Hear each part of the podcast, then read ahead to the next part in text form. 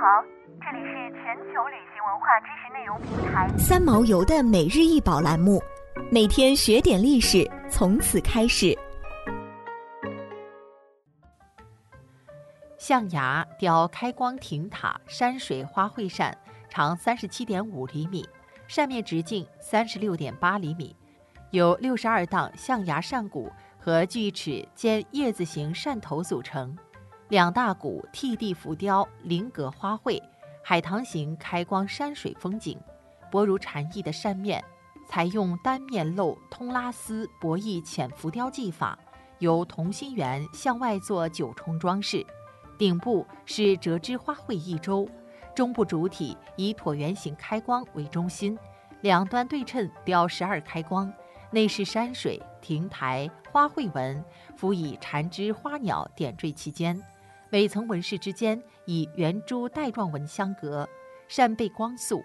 通体拉丝紧地纹，细如发丝，针眼大小的圆珠疏密有致，连绵贯穿整个扇面。象牙雕开光亭塔山水花卉扇是一把帽章扇，它是西方舶来品。帽章是装饰在帽圆的同心徽章，通常花色也呈同心圆形状。帽章扇的扇面展开后呈现团扇的造型，扇骨就是扇面，扇面花卉也成为同心圆带状。但帽章扇实际功能性并不大。这把扇子将西方扇的款式与东方的象牙相结合，极大地增强它的收藏价值。因为从十七世纪晚期一直到十八世纪末，象牙折扇一直是外销扇中的霸主。象牙材质难得。广州的象牙工艺格外精湛，象牙扇成为欧洲贵族送礼和收藏之必备佳品。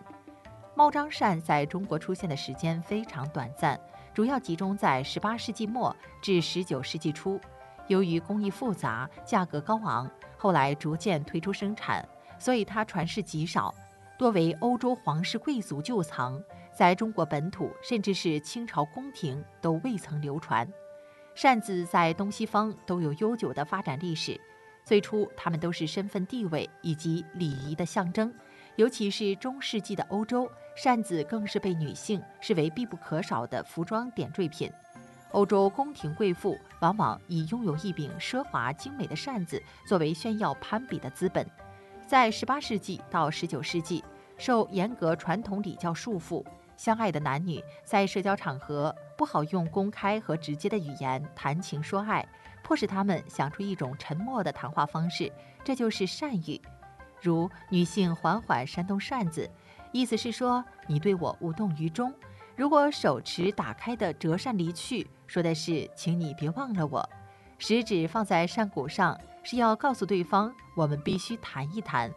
受妇女发明扇语的启发。西班牙男子在1822年和1823年发明了手杖暗语，应用于其他地方。想要鉴赏国宝高清大图，欢迎下载三毛游 App，更多宝贝等着您。